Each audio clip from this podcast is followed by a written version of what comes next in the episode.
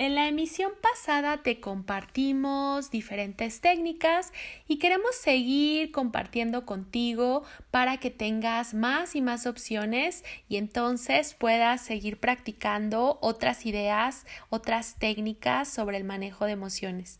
En esta ocasión te comparto la de respiración profunda. Coloca una mano en tu pecho y la otra mano en tu abdomen. Cuando tomes aire, vas a contar mentalmente hasta cuatro. Sostén el aire mientras cuentas mentalmente hasta cuatro y suelta el aire mientras cuentas mentalmente hasta ocho. Te recomendamos que cuando tomes aire lo hagas por la nariz y cuando saques aire, si gustas, puedes hacerlo por la boca. Repite este proceso, respirar, tomar aire durante cuatro segundos, retener cuatro y expulsar en ocho. La idea de que pongas tu mano en el pecho y la otra mano en tu abdomen es que observes que cuando respiras tu mano que está en el abdomen es la que más se levanta porque tu abdomen está abriendo espacio como si lo inflaras. La idea de eso es que demos más espacio a toda nuestra caja torácica para que reciba todo el oxígeno que se pueda, nuestros pulmones se amplíen y entonces podamos eh, tomar más oxígeno. Puede ocurrir que justo como estás recibiendo más oxígeno te sientas mareado, mareada y por eso te invitamos a que este ejercicio lo hagas sentado, sentada o también cuando ya estés en tu cama. Si lo haces eh, dos minutos, si te permites que a lo largo del día te des un espacio de dos minutos para tomar aire de esta manera profunda, vas a lograr que eh, estés más tranquilo, más relajado y cuando se presenten las emociones puedes recurrir a esta técnica para que fluya eh, todos los eh, neurotransmisores, las hormonas las, que están provocando una reacción fisiológica, bueno, vuelvan a sus estados normales.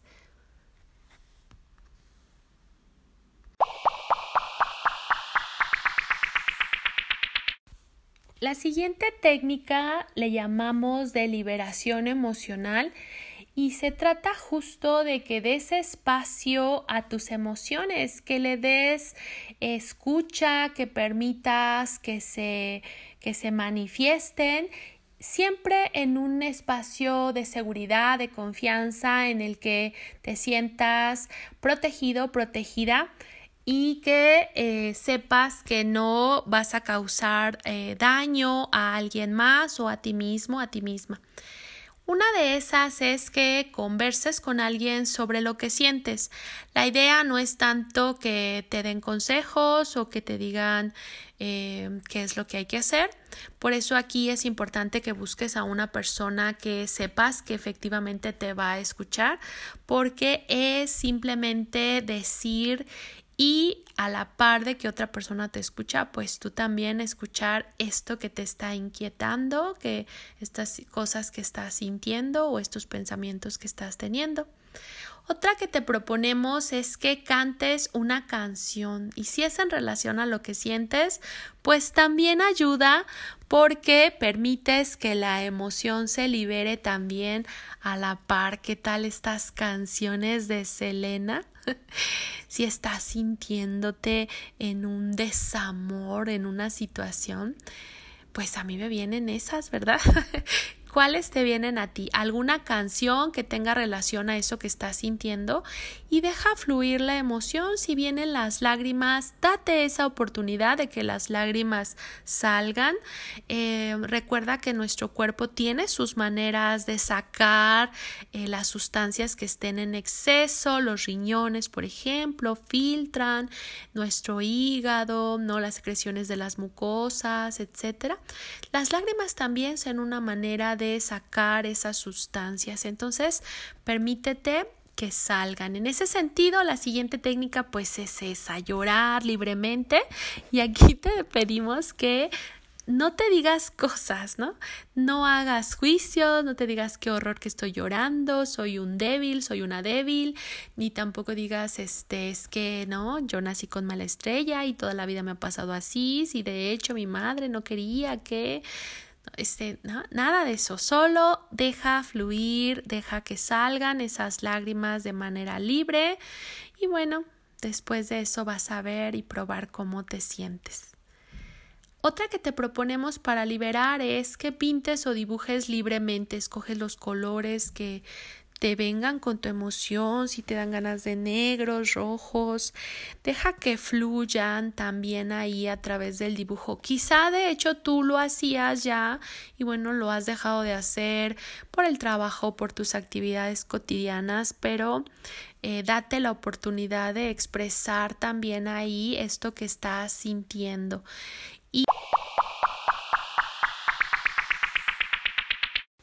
La otra técnica se llama autorregulación.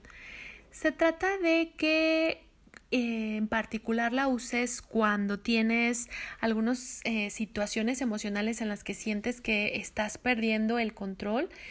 La idea es que si te sientes con una libreta, con una pluma a primero identificar cuáles son esos momentos que quieres trabajar aquí, eh, que en los que pierdes el control. Puede ser, por ejemplo, el tema de los celos.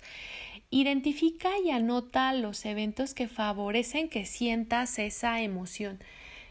Por ejemplo, puedes decir, es que desde que veo que ella empieza a tomar su celular, ya desde ahí eh, vienen los celos o si no estamos juntos y veo que no me ha contestado mi mensaje, ahí desde que veo que ya no me contestó, eh, aunque no vea las palomitas azules, ya estoy ansioso, ansiosa y me vienen los celos a, a pues a atormentar, la verdad. Entonces, identifica esos eventos, anótalos en la libreta que favorezcan que sienten esta, esta emoción y también identifica y anota estos pensamientos que tienes cuando está esa emoción. Por ejemplo, volviendo al, tema de los celos, eh, piensas que ella está con otra persona, a lo mejor te imaginas poses o te imaginas conversaciones con esa otra persona. Eh, esas cosas anótalas. Después escribe alguna estrategia para afrontar la emoción, puede ser en particular, ¿no? Para cómo, cómo solventarla, puedes usar alguna de las técnicas que te dimos anteriormente o solucionar la situación en sí. Igual ubicas que amerita que vayas a terapia y te decides justo a trabajar por eso, porque bueno, la verdad es que pues los celos eh, no lastiman mucho a las familias, eh, las relaciones en las que están, los hijos, las hijas sufren mucho de ver estos tratos que, que se da eh, ¿no? de una persona celosa a la otra entre sus padres. Entonces, la idea es que pues eso, ¿no? Como estar bien y ayudar a los demás a estar bien y no al revés, ¿no? Que lo que uno haga cause pues daño a, a, las otras personas. Y puede ser también con respecto a, a, esta emoción que, por ejemplo, te propongas la estrategia de decirle, ¿sabes qué? Mira, eh, desde que no me contestas, la verdad es que me siento muy incómodo. Entonces, vamos a hacer esto. Mejor evitamos por completo que me contestes. Cuando yo te mando un mensaje, no me contestes absolutamente nada para que yo ya sepa que ese fue el acuerdo y que y que ya no voy a estar con esta atención fija y incluso a veces hasta obsesiva de, de que me contestes ya enseguida. O esto que te decía, ¿no? Tomar la decisión de ir y solicitar apoyo emocional para resolver este asunto.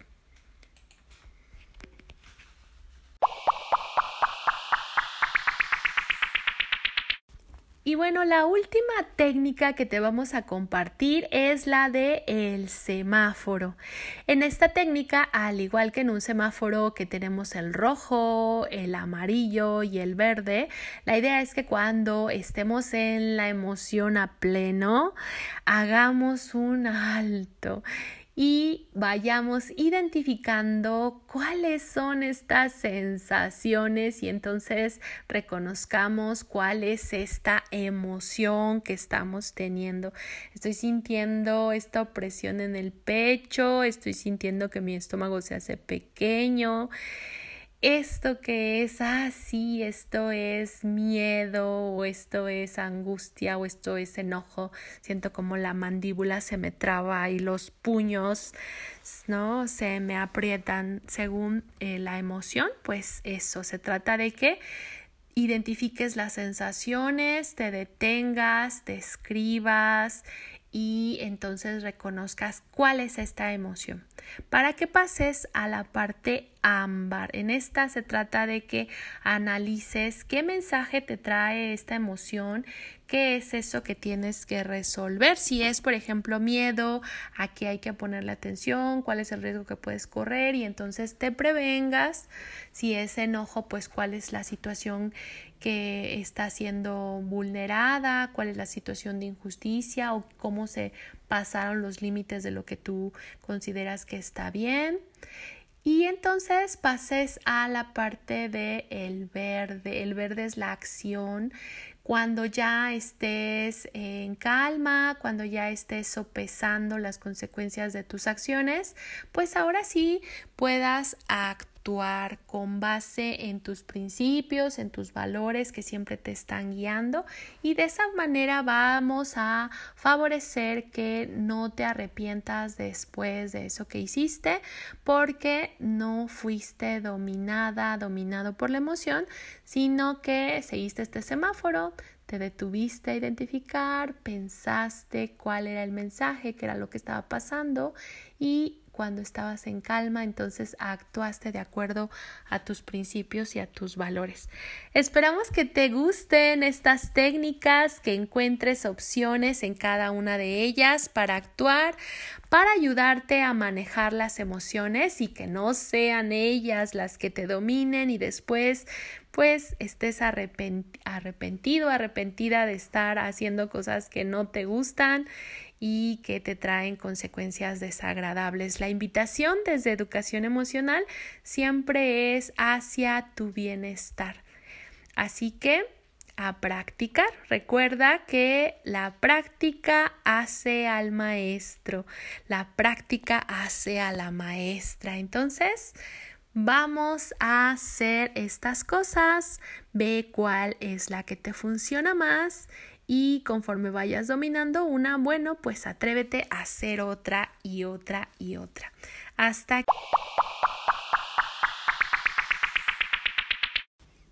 Nos encantará saber que te has vuelto todo un experto, toda una experta en el manejo de tus emociones.